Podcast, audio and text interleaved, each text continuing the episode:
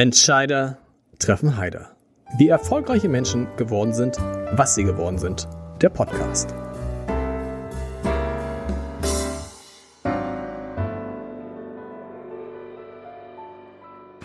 Herzlich willkommen. Mein Name ist Lars Heider und heute habe ich einen Mann zu Gast. Fast hätte ich gesagt, den Mann, auf den es im Ernstfall wirklich ankommen würde. Er ist mittendrin in dem, was Bundeskanzler Olaf Scholz vor etwas mehr als anderthalb Jahren als Zeitenwende bezeichnet hat. Er muss mit seinen Leuten dafür sorgen, dass Deutschland sich im Falle eines Falles wirklich verteidigen könnte. Und er wird konfrontiert, darüber sprechen wir gleich, mit Übungen des Russ der russischen Marine, in denen auch der Hamburger Hafen ein Ziel gewesen sein soll. Bin gespannt, ob er was dazu sagen kann. Ich freue mich auf den wenn man es mal allgemein sagt, Chef der Bundeswehr in Hamburg, Kapitän zur See Michael Giss. Offizieller Titel ist aber Kommandeur Landeskommando Hamburg und Standortältester. Standortältester, was? Sie, Sie sind der Älteste am Standort? Nein.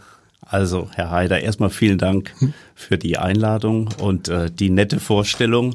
Standortältester ist tatsächlich, ja, für mich ein, auch ein unfertiger Begriff. Ähm, ich würde es mal so sagen, ich bin so der Klassensprecher der Bundeswehr hier am Standort Hamburg.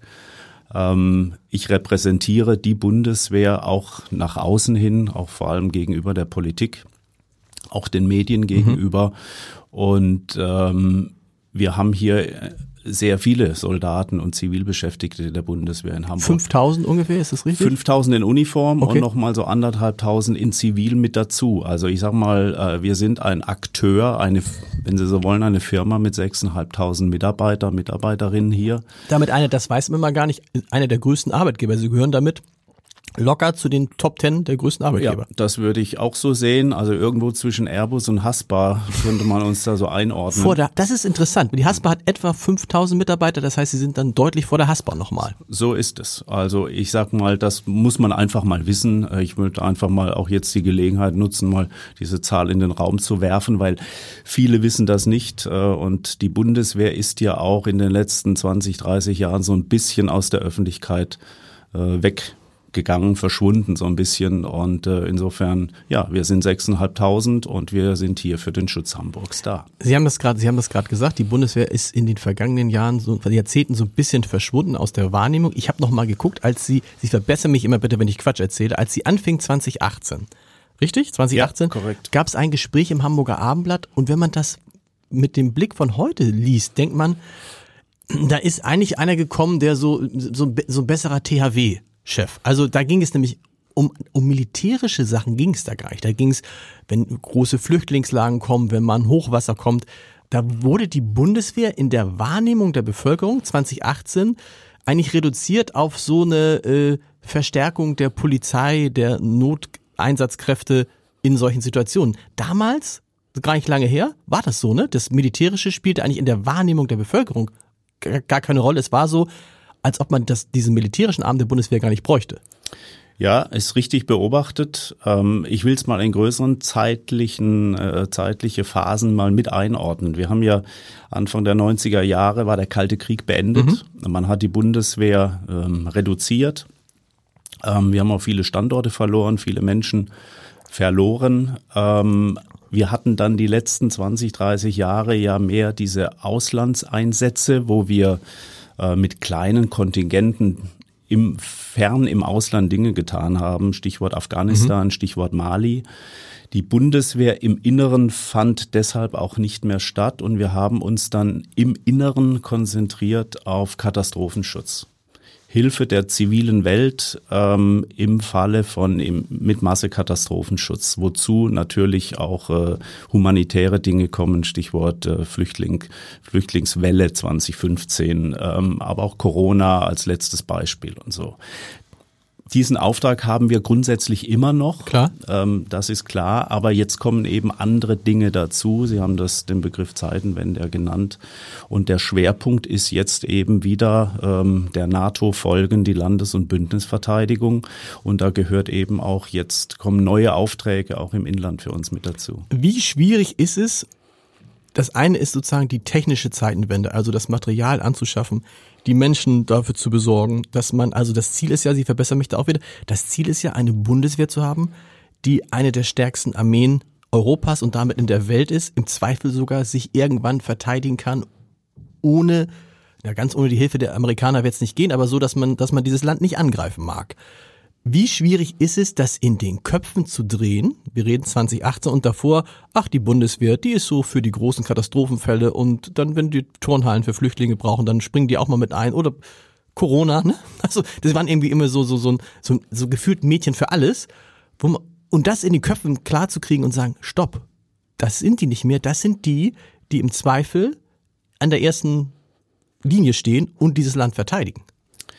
Ja, ist eine, eine super Frage, ähm, auf die ich auch jetzt äh, keine Antwort in ein oder zwei Sätzen habe. Äh, die Bundeswehr sicherlich bemüht sich jetzt aus sich heraus, äh, im Rahmen der Zeitenwende ähm, Dinge zu tun, Menschen zu rekrutieren, auszubilden, Material zu beschaffen und so weiter und so weiter. Ich glaube aber, entscheidend wird sein, eben in der Gesellschaft mhm. diesen Ruck, dieses Klick hinzukriegen, ein neues Bewusstsein zu schaffen, ähm, für Verteidigungsfähigkeit, für Verteidigungswillen ähm, und natürlich immer, und äh, das möchte ich da auch nochmal nicht richtig stellen, aber nochmal klar machen, ähm, die Bundeswehr und die Bundesrepublik Deutschland wird immer im, im Bündnisrahmen agieren. Also wir werden nie äh, unilateral da zu den Waffen greifen. Ähm, das ist ein falsches Bild. Aber Landesverteidigung ist für uns auch immer gleich Bündnisverteidigung. Ähm, aber das ist das, was, glaube ich, auch der Bundeskanzler wollte mit seiner Zeitenwendenrede, hier auch gesellschaftspolitisch da eine, eine, eine, die, das Ruder zu legen und hier ein neues Bewusstsein auch dafür zu schaffen. Wir sind nicht mehr umzingelt von Freunden. Ja, natürlich, klar, an der Grenze in Europa schon, aber wenn wir ein bisschen weiter schauen, der Angriffskrieg gegen die Ukraine ist ein, zwei Flugstunden von uns weg. Merken Sie schon was von dieser Zeitenwende im Bewusstsein? Ich stelle das bei mir selber fest, dass wenn man jetzt einen, äh, einen Bundeswehrmitarbeiter in Uniform sieht, dann erkennt man ihn ja. Das ist schon so, früher hat man ihn gesehen und sagt, das ist ein Soldat. Und jetzt denkt man, boah, so, ich will nicht sagen, man will gleich hingehen und sagen, vielen Dank, dass es sie gibt, aber so, also die Wahrnehmung von Soldaten in der Öffentlichkeit, so wie ich das beobachte im Kleinen, ist eine andere. Wie ist es bei Ihnen? Hat sich das dieses die, die, die, der Respekt aus der Gesellschaft, das Interesse der Gesellschaft an der Bundeswehr schon verändert in dieser kurzen Zeit seit der Zeitenwende? Rede? Also ich würde sagen, ja. Zwei Beispiele dazu. Mhm. Äh, ein Beispiel mit mir selbst. Ähm, ich halte unwahrscheinlich viele Vorträge zurzeit in Hamburg ähm, auf allen möglichen Bühnen und Foren, die die Stadt zu bieten hat, äh, mit sehr unterschiedlichen Zielgruppen und, und äh, unterschiedlichem Publikum. Und das Interesse, was ich daraus entnehme, ist eben unendlich hoch. Mhm. Viele Fragen, auch Fragen, sagen wir mal, über große sicherheitspolitische Zusammenhänge.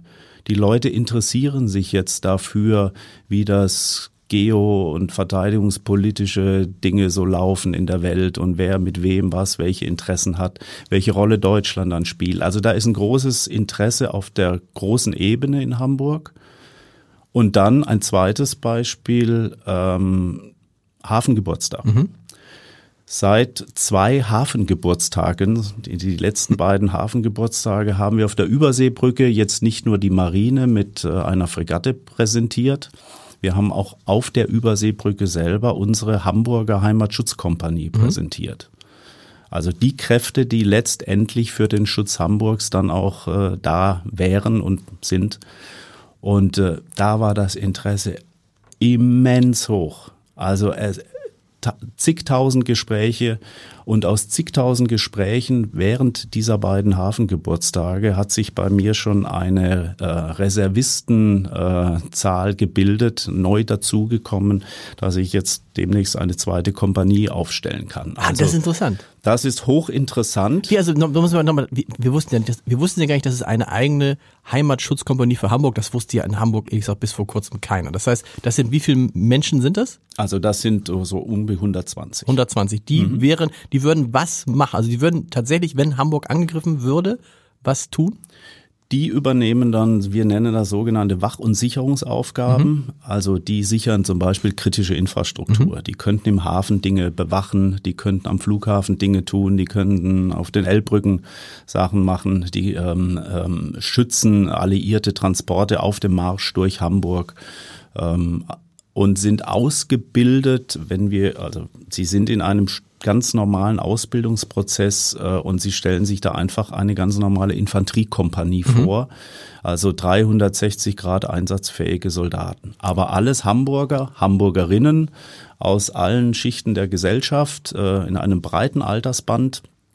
Auch Ungediente dabei, die okay. also eine Art On-the-Job-Training bekommen. Und die sind das, die sind jetzt, das sind Reservisten. Die das sind Reservisten, Reservisten. die und machen den ganzen Tag ganz normal Beruf, so, ihre genau. Ausbildung, was sie auch immer tun wollen und kommen dann zu bestimmten Wochenenden oder Wochen im Jahr dann zu uns ins Landeskommando, werden dort ausgebildet, gehen auf Truppenübungsplätze ähm, und lernen da ihr Soldatenhandwerk. Und da haben sie jetzt nochmal 120 zusammengekriegt. Das heißt, es wird eine zweite Kompanie dann geben. Genau, eine zweite, dann eine dritte und so weiter. Und okay. so bauen wir jetzt eben nach und nach diese Heimatschutzkräfte auf, die dann eben den Auftrag Landesverteidigung mit Blick auf Hamburg dann durchführen. Was muss man da mitbringen, also wenn man da mitmachen möchte? Was gibt es wahrscheinlich Altersbegrenzungen und äh, ja, Mann, also, Frau ist egal, klar.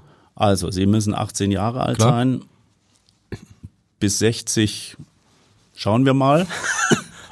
Okay. Sie müssen bis sportlich natürlich so okay. ein bisschen ähm, was mitbringen. Ähm, Sie müssen natürlich, äh, sagen wir, eine gewisse Sicherheitsüberprüfung bestehen. Klar.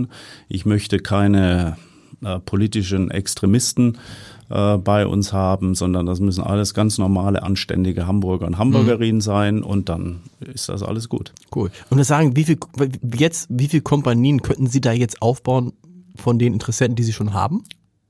Im Moment sind wir bei der zweiten. zweiten. Okay, aber Sie sagen die dritte, vierte, das ist dann das, das ist das Ziel. Das ist das eine, das ist eine positive Entwicklung. Nun frage ich mich, Zeitenwende, Angriffskrieg in der Ukraine, was bedeutet das für die, die bei der Bundeswehr tatsächlich als Mitarbeiter arbeiten wollen, also festangestellt werden wollen? Gefühlt würde ich sagen, uh, einerseits könnte es jetzt sein, ich bin auf Ihre Antwort gespannt, dass man sagt, uh, das ist wichtig, das ist ein interessanter Job. Da gibt es jetzt mehr Interessenten. Umgekehrt könnte es genauso sein, äh, Moment, äh, wenn ich da jetzt hingehe, dann kann ich ja tatsächlich in eine Kriegssituation kommen. Äh, das wollte ich nicht. Deshalb gehe ich da nicht hin. Wie ist es bei Ihnen? Wie, wie ist die Nachfrage, das Angebot, ne, das Angebot an Arbeitskräften bei Ihnen? Ist auch eine sehr gute Frage. Ähm, ich, man muss es differenziert beantworten. Ähm, wo wir weniger Probleme haben, das ist im Offiziernachwuchs. Mhm. Wo wir mehr Probleme haben, äh, ist im Bereich der Mannschaften und Unteroffiziere. Da spielt vielleicht ein Arbeitsmarkt mit eine Rolle, ähm, alle diese gesamtgesellschaftlichen Faktoren. Ähm, aber es ist tatsächlich so, dass selbst äh, in einer Zeitenwende und mit dem Angriffskrieg vor Augen ähm, es nicht so ist, dass äh, uns Bewerber überschwemmen würden. So ist es leider nicht. Ähm, und äh, der, der Bundesminister hat das ja neulich auch noch mal zu einem Thema gemacht, mhm. äh, die, die Rekrutierung, die Nachwuchswerbung ähm, und bestimmte Maßnahmen jetzt mal festgelegt, wie wir noch attraktiver werden und, und so weiter. Das ist alles gut und muss vielleicht auch so sein. Ähm, persönlich würde ich mal sagen, das, was ich am Anfang schon kurz, kurz äh, skizziert habe, es ist ein gesamtgesellschaftliches Thema und wir müssen das Thema Verteidigung, Sicherheitspolitik im weiteren Sinne mhm.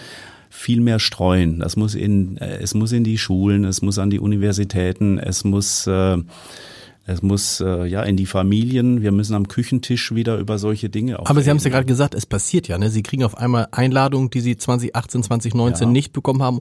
Und die Leute hören Ihnen auch gern zu und sie hören Ihnen viel zu. Sie sitzen in so einem Podcast wie hier. Ja. Auch das muss man ja sagen. Zwischendurch wurde einfach über die Bundeswehr, über die Verteidigung nicht gesprochen. So, weil man dachte, ist ja. schon alles, das ja. machen die anderen. Ja, ich äh, kann den Eindruck nur unterstreichen. Also wir sind ja auch Teil der Gesellschaft, mhm. auch wenn wir Uniform tragen. Wir sind Staatsbürger in Uniform und ich habe es genauso wahrgenommen. Also ich habe damals mit meiner Fregatte oder in Afghanistan, ich habe da Dinge getan. Äh, dafür hat sich hier in der Heimat auch kaum jemand mhm. interessiert. Mhm. Das ist einfach so. Ähm, es ist vielleicht, vielleicht darf ich das auch mal als kritischer Staatsbürger mhm. in Uniform so sagen, vielleicht ist es auch nicht richtig erklärt worden von den Zuständigen, die uns da hingeschickt haben. Äh, das kann alles so sein. Oder wir hatten halt hier im tiefsten Frieden ähm, halt ganz andere Themen, die relevant waren. Und du willst es dann im Zweifel, willst du dich dann ja auch nicht mit Dingen beschäftigen, die dich vielleicht von deinem eigenen wunderschönen Leben ablenken. Das ist natürlich also ist menschlich. Ist ja. menschlich. Es kommt dann immer die Diskussion, ähm, Sie und ich, wir haben das noch erlebt, über die Wehrpflicht. Wir können auch gerne noch mal erzählen, dass Sie ja über die Wehrpflicht tatsächlich bei der Bundeswehr geblieben sind. Ähm, oh, das muss man ja für jüngere Menschen erzählen. Also früher mussten nur, nur Männer, das ist ja, das ist tatsächlich so doof es klingt. Es ist ja bei mir jetzt auch schon, Hüstel, Hüstel, 35 Jahre her. Ähm, äh, mussten junge Männer, bis zwei Jahre war das damals, das war die längste Zeit, Wehrdienst leisten. Da wurde dann immer weiter reduziert und heute gibt's das nicht mehr. Die Diskussion kommt immer wieder. Ich glaube, Sie haben da eine relativ klare Meinung zu, was äh, Wehrpflicht anbelangt, ne? Ja, also im Moment nutzt uns das überhaupt nichts. Ähm, wir haben in den letzten 20, 30 Jahren abgerüstet. Ähm, selbst wenn Sie mir jetzt äh, Kolonnen von Wehrpflichtigen vors Kasernentor stellen, ich habe nicht genug Kojen für die, ich habe nicht genug Gewehre für die. Die Kasernen sind alle schöne Wohnungen geworden. So genau, ist das. Gerade hier genau. in Hamburg. Gerade in Hamburg, genau. ähm, also das, das bringt derzeit äh, so von 0 auf 100 überhaupt nichts. Perspektivisch ja, ich glaube schon, dass wir im Rahmen einer erweiterten, eines Pflichtjahres, wie man das dann auch immer ausgestaltet, da schon Angebote machen muss. Denn äh, wie ich ja vorhin sagte, so richtig von sich heraus im Moment ähm, ist der Bewerberstrom noch äh, bisschen zurückhaltend für meine Begriffe. Und man muss ja, so wie Sie damals, müssen Sie mal erzählen, so wie Sie damals, kann das ja Lust machen. Sie waren äh, Wehrdienstleistender. Äh, bei der Marine, richtig? Ja. Bei der korrekt. Marine. Und dann haben Sie, das müssen Sie, können Sie besser erklären, haben sie Dinge gemacht und die Offiziere haben auf sie gehört und das hat sie offensichtlich beeindruckt und haben gesagt, das, hier kann man ja, hier kann man ja auch als kleines Rädchen was bewirken. Ja, also ich bin ja ein, ein Junge aus dem Schwarzwald. Mhm. Bin dann zur Marine gegangen, hinaus in die weite Welt, also Zeitsprung. Wir sind in den 80er Jahren mhm. des äh, letzten Jahrhunderts. Ähm, kam da als Wehrpflichtiger auf so einen kleinen Minensucher und da hatte jeder seine Aufgabe, auch der Wehrpflichtige. Ich war für die Navigation verantwortlich. Und das war für mich so ein Schlüsselerlebnis, dass ich als kleiner Wehrpflichtiger da irgendwelche nautischen Dinge berechnet habe und Kurse berechnet habe und der wachhabende Offizier auf der Brücke hat dann diesen Kurs auch befohlen. Mhm. Und das Schiff ist dann dahin gefahren, wo ich es hingerechnet habe. Und das war so, äh, also das hat mich schwerst beeindruckt. Nicht? Und man ging da hochprofessionell miteinander um, auch mit dem Wehrpflichtigen.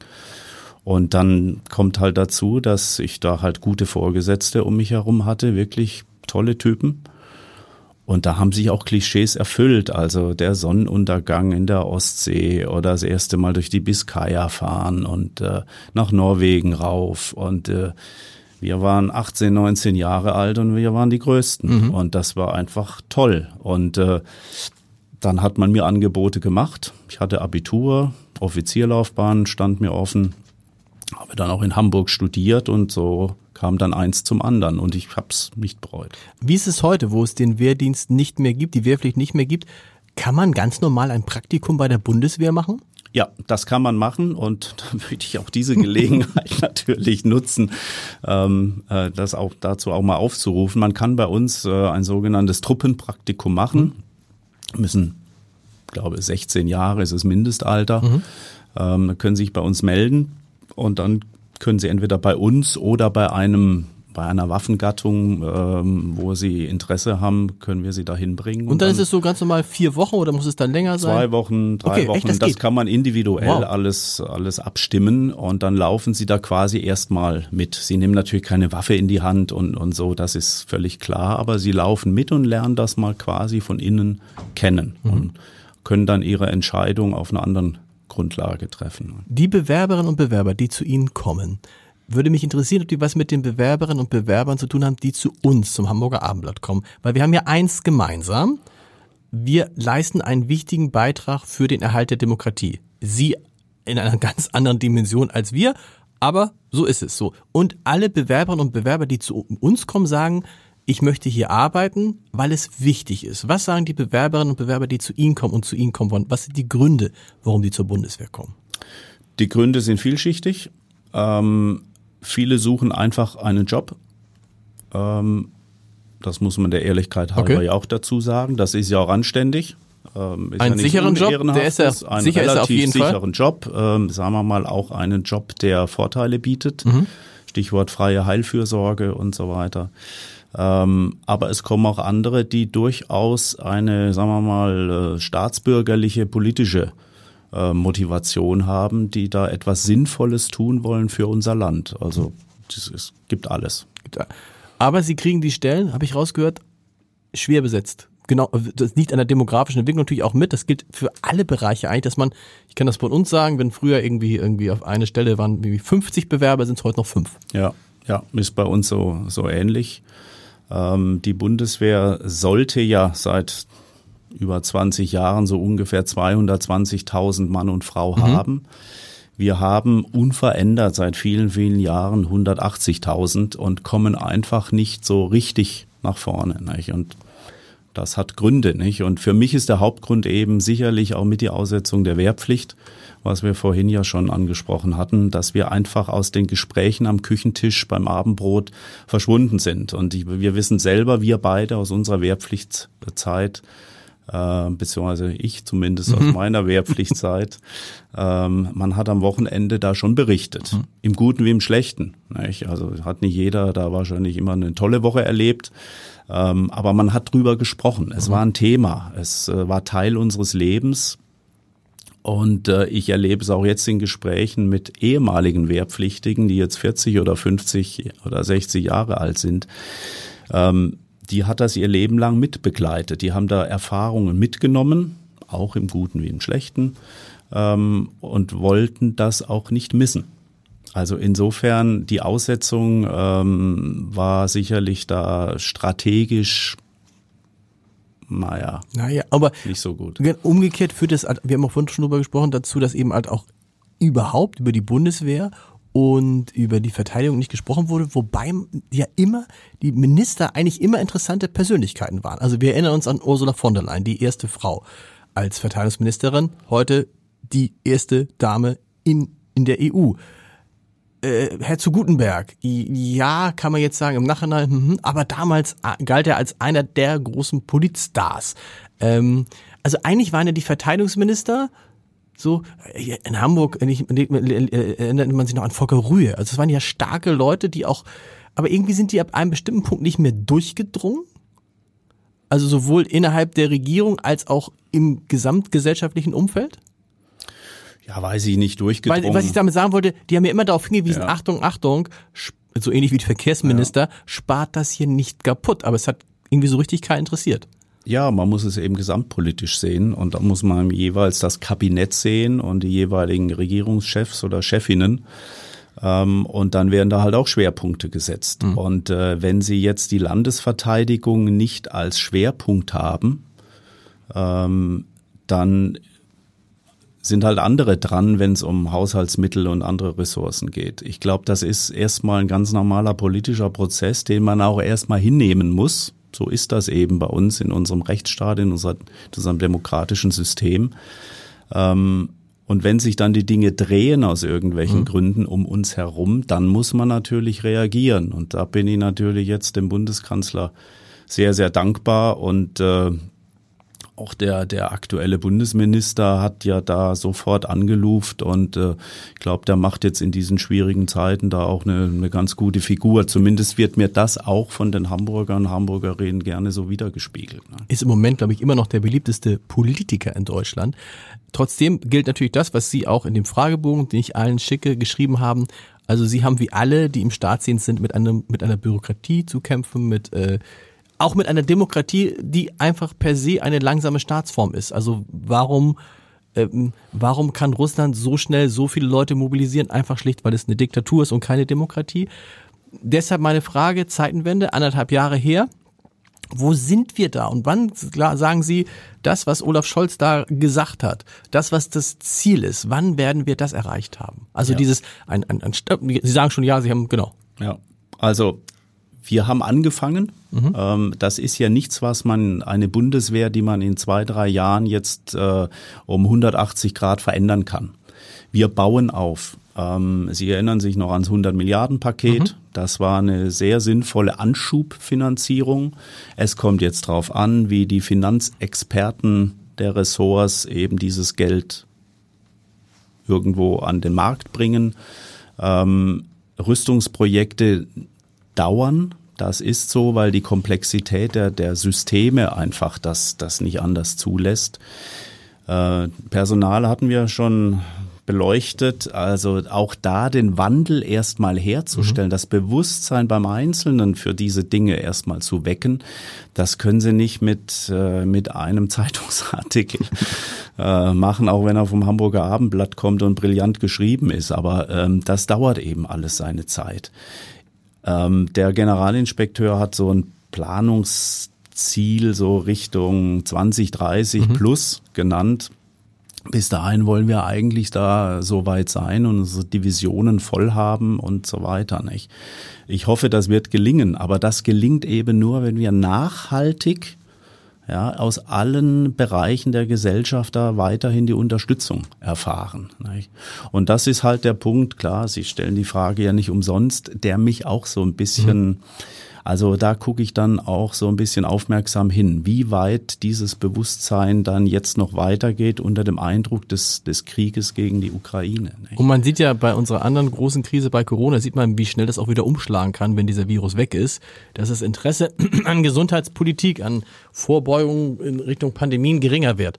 Ähm, ich kann Sie natürlich gar nicht hier weglassen, ohne konkret über diesen russischen Angriffskrieg zu sprechen und Ihre Einschätzung. Eine Sache vorab.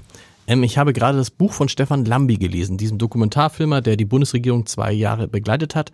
Und da gibt es eine Passage, wo er über Erkenntnisse von Nachrichtendiensten berichtet, von einem Manöver der, der Russen in der Ostsee, wo offensichtlich deutsche Nachrichtendienste Funksprüche abgefangen haben, wo es äh, dann da hieß, wir haben verschiedene Ziele im Blick für einen Nuklearangriff.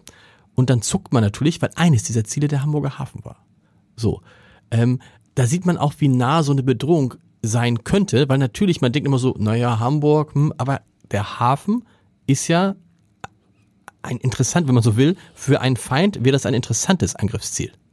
Ja, also erstmal stellen wir fest, dass offensichtlich die genannte Nation, wenn sie Übungen macht, militärische Übungen macht, ähm, auch was die Begrifflichkeiten angeht, ähm, da ja offensichtlich Klartext spricht. Also wenn die Bundeswehr oder die NATO-Streitkräfte Übungen machen, dann kriegen die Fantasienamen und dann, dann ähm, bewegt man sich da in einem virtuellen, künstlichen Raum. Das ist schon mal ein Unterschied.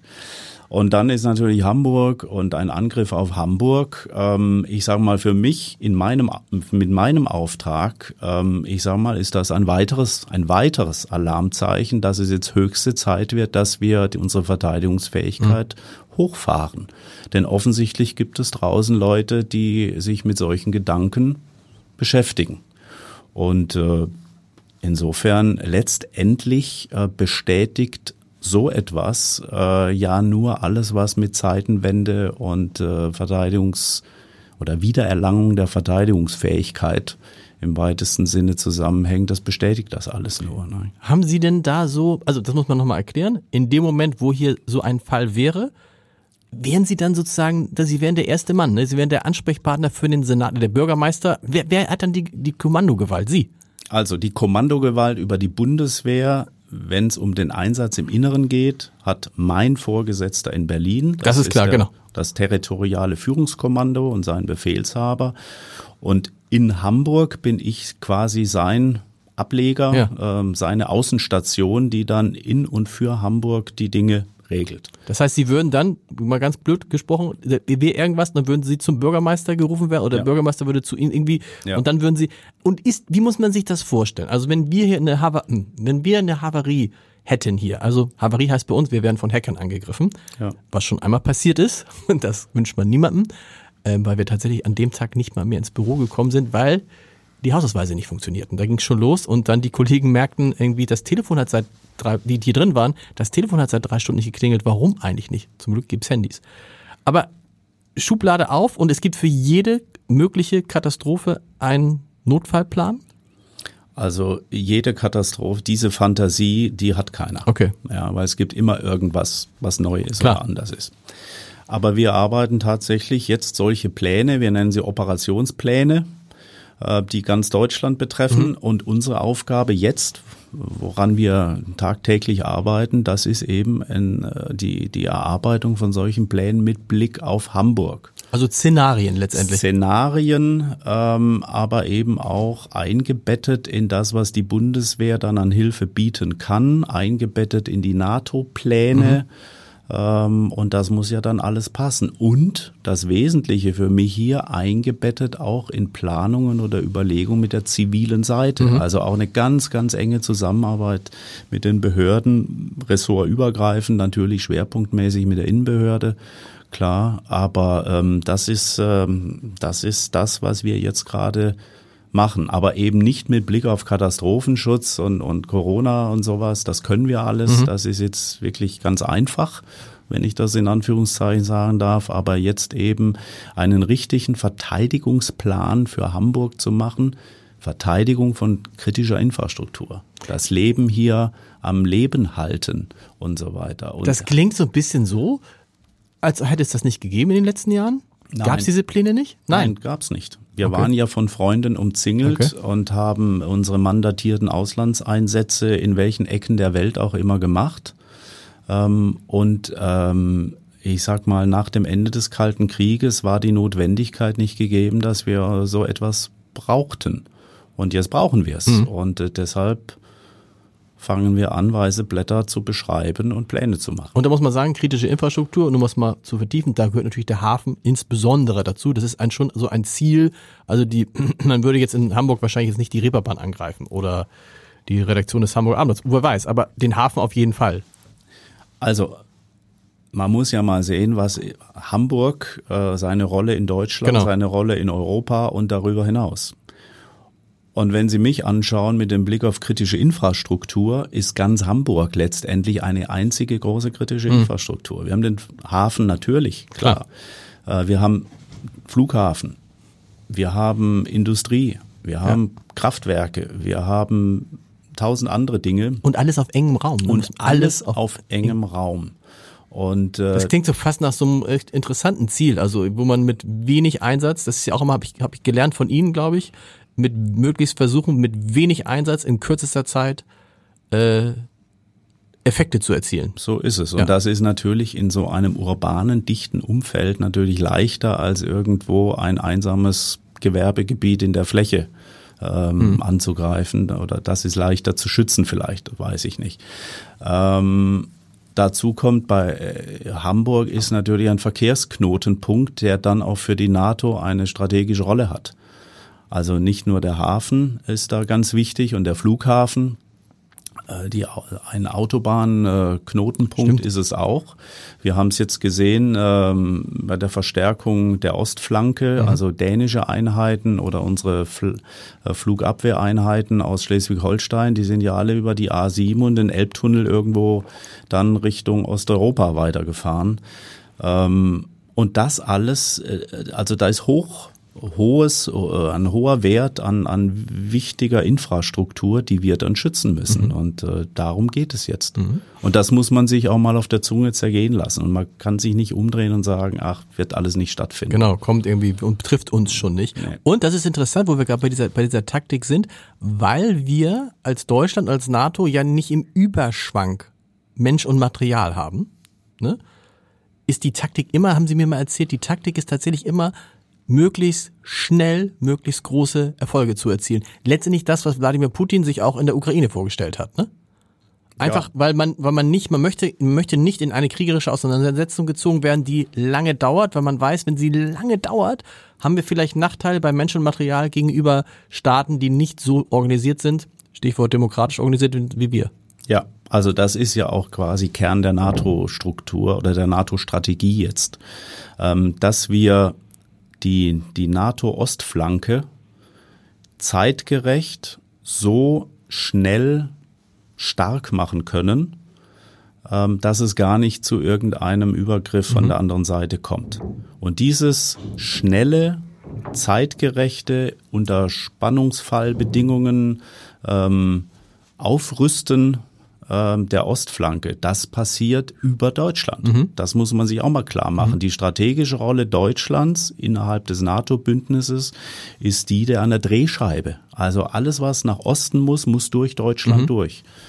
Ähm, und da spielt Hamburg aufgrund seiner, ich sag mal, erweiterten logistischen Fähigkeiten äh, eine Wahnsinnsrolle. Mhm. Und äh, wenn uns das gelingt, ähm, dann sind wir relativ sicher. Dann äh, sind wir stark am Zaun nach Osten und dann kommt da auch keiner.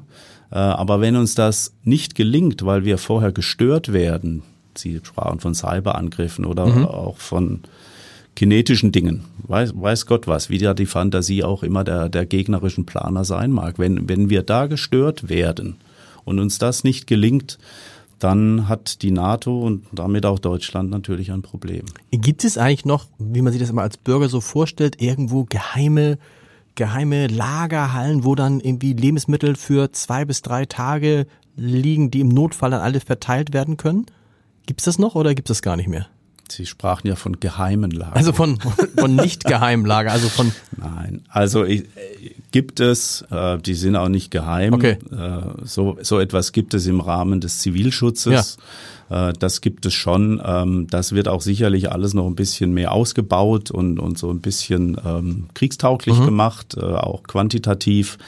Ähm, aber so geheim und so Gibt's irgendwo, nicht, ne? genau, das, haben, haben wir nicht. Das, das. Zum Krieg, hatten Sie, zum russischen Angriffskrieg, hatten Sie irgendwann mal das Gefühl oder die Befürchtung, boah, das greift jetzt auf uns über? Nein, hatte ich nicht. Denn äh, die NATO hat eine klare Position von Anfang an gehabt, dass wir da nicht Kriegspartei mhm. werden. Ähm, es gab diesen einen kritischen Moment, als, äh, als Raketenteile mal über Polen mhm. niedergingen. Ähm, das war, glaube ich, anlässlich des G20-Gipfels in Bali. Ähm, aber da hat äh, die NATO schon gleich nachts, äh, in der Nacht schon gesagt, hier ruhig bleiben, äh, passiert jetzt nichts. Also das Gefühl hatte ich nicht. Ähm, aber deshalb muss man umso mehr die Unterstützung der Ukraine eben bilateral dann auch fortsetzen. Mhm. Und auch da hat sich Gott sei Dank der Bundeskanzler jetzt nochmal in New York ähm, ganz deutlich geäußert. Ne? Und Joe Biden nochmal gesagt, Deutschland wichtig, äh, USA wichtigster Unterstützer, Deutschland zweitwichtigster Unterstützer. Ja. Viele haben am Anfang gesagt, stellt euch auf einen langen Krieg ein und man, wenn man das dann so hörte, wollte man es nicht hören.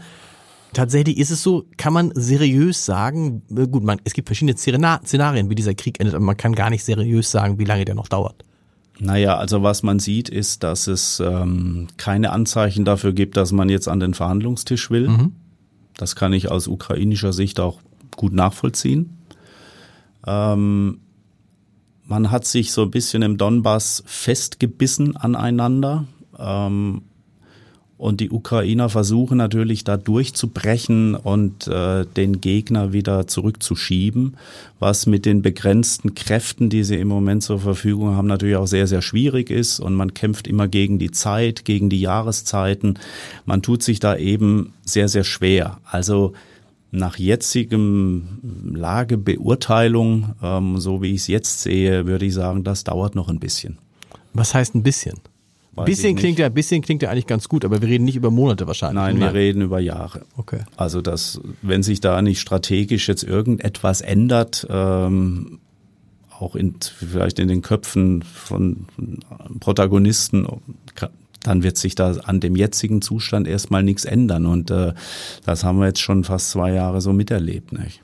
Und das Erstaunliche ist, finde ich, wie es dann auch am Anfang, wie waren wir alle aufgebracht und aufgeregt und so tief mit den Herzen, glaube ich, ist man immer noch dann bei den Ukrainern. Aber es ist so ein bisschen, wie sagte neulich ein Kollege, ja, dann fahre ich jetzt doch halt wieder in Urlaub. Also im, im, beim ersten Urlaub, als der Krieg begann, habe ich noch ein schlechtes Gewissen gehabt. Jetzt habe ich nicht mehr, mehr ein schlechtes Gewissen. Man lebt so sein Leben weiter, als ob es diesen Krieg 800.000 Kilometer von hier entfernt gar nicht gäbe, ne? Ja, ist so. Das ist vielleicht auch menschlich, mhm. dass man auch mit Schrecklichkeiten in der Umgebung umgeht irgendwie. Ähm, aber das hilft alles nichts. Am Schluss äh, läuft da ein klassischer kinetischer Krieg. Ähm, Ziele gern auch zivil. Mhm. Ja, da fliegen Raketen in irgendwie Kindergärten, Krankenhäuser, Wohnsiedlungen rein. Und das geht jetzt eben auch unter der Wahrnehmungsschwelle dort jeden Tag weiter. Jeden Tag sterben dort ukrainische mhm. Soldaten, mhm. auch russische mhm. Soldaten. Jeden Tag fliegen dort irgendwelche Raketen in, in zivile Infrastrukturen rein.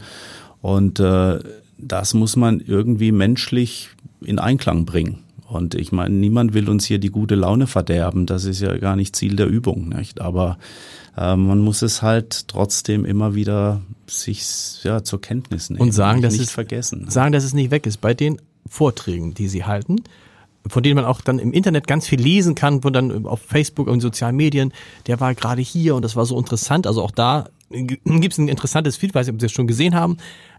Kommen dann auch Leute und sagen, wie wir es ja in einigen Talkshows manchmal erleben, sagen so, wäre es nicht besser, jetzt irgendwie egal wie Frieden zu machen und Hauptsache, dass das, was, was ja menschlich ist, dass das Sterben aufhört.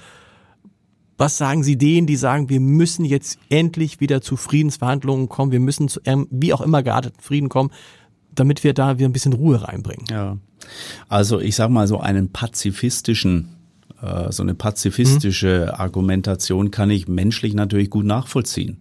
Ich kann auch im Übrigen sagen, ein Soldat ist immer der, der nie den Krieg will. Mhm. Ja, das wollen immer andere oder finden einen Krieg dann sinnvoll, aber der Soldat eigentlich nicht, wenn mhm. sie den direkt fragen. Also ich kann das menschlich ganz, ganz gut nachvollziehen. Ähm, auf der anderen Seite hat die Ukraine ja immerhin vor ein paar Jahren die Demokratie entdeckt. Man hat auf dem Maidan Opfer gebracht. Mhm. Man ist für die Demokratie, für Meinungsfreiheit ähm, ist man auf die Straße gegangen und hat auch Leben verloren. Äh, man ist äh, so bisschen jetzt äh, an die, ans Wirtschaftssystem des Westens dran. Ähm, man sieht die Vorteile. Man kann sagen, was man will und kommt nicht äh, ins Gefängnis. Das sind alles Werte, die ja auch unsere Werte sind. Ähm, die wollen die Ukrainer jetzt auch nicht mehr hergeben. Und das kann ich auch sehr gut nachvollziehen und deshalb ähm, glaube ich, kämpfen sie auch zu Recht. Und wenn es jetzt eben noch länger dauert und sie diese Opfer geben wollen, hm. dafür, für diese Werte, dann ist das äh, als äh, Offizier der Bundeswehr sehr gut nachvollziehbar, weil das, die, das gleiche Rational ist ja auch das unsrige. Führen Sie innerhalb der Bundeswehr mit Ihren Kolleginnen und Kollegen andere Diskussion über ihren Job und über ihre Aufgabe, seit der Krieg begonnen hat? Also schlicht vor dem Hintergrund, dass man sagt, okay, das, was wir hier machen, da müssen wir uns immer bewusst sein, so ähnlich vielleicht wie Polizisten. Am Ende kann das auf Leben, am Ende kann dieser Job mich das Leben kosten. Eine Diskussion, die ein Bäcker, ein Finanzbeamter, ein was auch immer in der Regel nicht hat. Aber werden die Diskussionen jetzt anders geführt in der Bundeswehr oder ist das immer schon jedem klar? Also ich hoffe, dass es immer schon jedem klar war.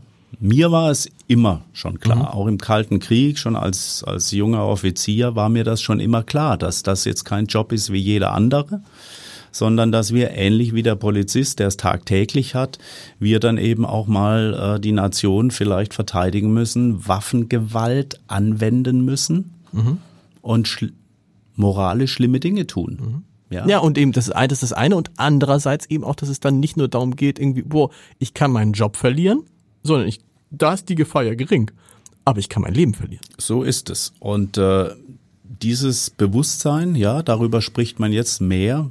Auch die jüngeren Soldaten mhm. sprechen mehr darüber, die vielleicht vor fünf Jahren zur Bundeswehr gegangen sind, um LKW-Führerschein zu machen oder die Zeit bis zum Studium zu überbrücken. Mhm die sprechen jetzt auch mehr darüber und ich spreche mehr darüber mit den, mit den jungen, auch mit den jungen Offizieren und Feldwebeln, ähm, weil das auch deren Berufsbild natürlich äh, total verändert hat. Nicht? Die Zeitenwende ist ja die Zeitenwende für alle, mhm. aber für uns natürlich im Besonderen. Ne? Und gibt es dann welche, die sagen, oh, nee, das ist dann doch, dann ist es nicht mehr mein Job?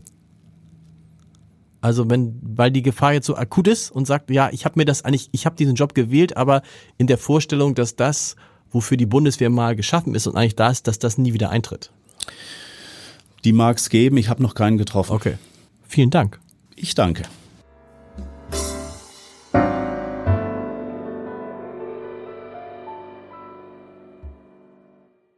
Weitere Podcasts vom Hamburger Abendblatt finden Sie auf abendblatt.de slash podcast.